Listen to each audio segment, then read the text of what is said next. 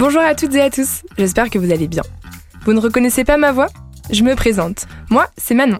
Je suis journaliste et je travaille chez Decathlon. Dans mon métier comme dans mon quotidien, ce que j'aime par-dessus tout, ce sont les rencontres et les échanges. Autour d'un verre, d'un café, en baladant ou en courant. Oui, je suis de la team course à pied. Bref, j'aime parler et partager des discussions inspirantes et ça tombe bien parce que c'est ce que je vous propose dans le nouveau format de notre chaîne, le déclic. Le déclic, qu'est-ce que c'est?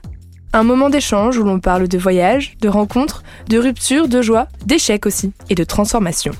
Des invités au parcours de vie passionnant qui ont tous commencé par un déclic. Pour le premier épisode, je serai aux côtés d'Ulysse Lubin. On y parlera de grands départs, de la vie d'explorateur et bien sûr de déclic. Et avant toute chose, j'avais envie que tu me racontes, toi, euh, un ou plusieurs défis qui ont du sens pour toi et qui reflètent euh, bah, l'esprit justement de ce premier déclic, celui de, réaliser cette liste et puis de partir. Ouais, tu l'as dit, donc les challenges, ils évoluent pas mal. Euh, entre le, par exemple, le premier, c'était de mémoriser 1000 décimales de pi. Et à l'époque, je le faisais pas forcément pour les mêmes raisons. Tu vois, parce que c'est un peu une quête qui évolue de challenge en challenge, de voyage en voyage. Quand j'ai mémorisé ces décimales de pi, hmm. j'étais dans une quête d'apprentissage, je voulais comprendre comment mon cerveau fonctionnait. J'étais dans, ouais, j'essayais d'apprendre à apprendre, en fait. Et, euh, et d'ailleurs, je me suis rendu compte que si l'école nous a longuement dicté quoi apprendre, nous a très mal expliqué comment le faire.